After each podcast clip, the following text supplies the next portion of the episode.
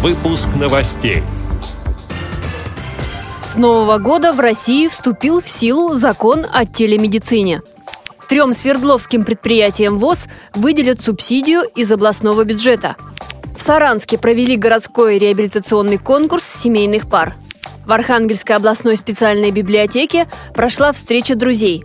Далее об этом подробнее в студии Анастасия Худякова. Здравствуйте! С нового года в России вступил в силу закон о телемедицине. Теперь консультации у специалистов можно получать дистанционно через интернет. Многоуровневую систему онлайн-консультаций планируется внедрить к 2025 году. Однако очная консультация останется обязательной для постановки диагноза, а вот данные с приборов будут уходить в единую государственную информационную базу. Телемедики регистрируются в системе и дальше консультация по скайпу.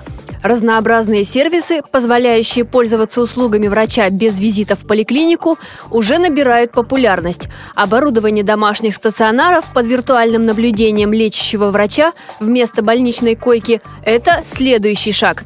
И хотя у пациентов отношение к лечению через интернет пока неоднозначное, медики уже называют закон о телемедицине экономическим прорывом, говорится на сайте вести.ру. Трем свердловским предприятиям, на которых работают инвалиды по зрению, выделят субсидию из областного бюджета. Сумму в размере 17 миллионов рублей на затраты, связанные с техническим переоснащением производства, одобрила специальная комиссия. Субсидию получат Екатеринбургское предприятие «Гофротек», Ревдинский завод светотехнических изделий и Рижевское предприятие «Элтис». Эти предприятия принимают участие в российских и свердловских программах по созданию рабочих мест для людей с ограниченными возможностями здоровья, сообщает информационное агентство АПИ. В Саранске среди членов ВОЗ прошел пятый городской реабилитационный конкурс семейных пар «Рука об руку». Стаж семейной жизни конкурсантов составлял от полугода до 42 лет. В первом конкурсе участники представили стихи, сценки, пародии, исполняли песни. Все на тему Нового года – в одном из конкурсов пары демонстрировали любимые домашние блюда. Салаты «Нежность», «Изумрудная россыпь», оливье с рыбой, сырные мандарины. Выбрать лучшие блюда жюри было не так просто. Итоговым стал конкурс, в котором муж и жена обменивались нежными словами в адрес друг друга. А уже после соревнований все присутствующие приняли участие в чаепитии, на котором дегустировали приготовленные блюда. В Архангельской областной специальной библиотеке для слепых прошла встреча друзей, посвященная 50-летию со дня создания учреждения.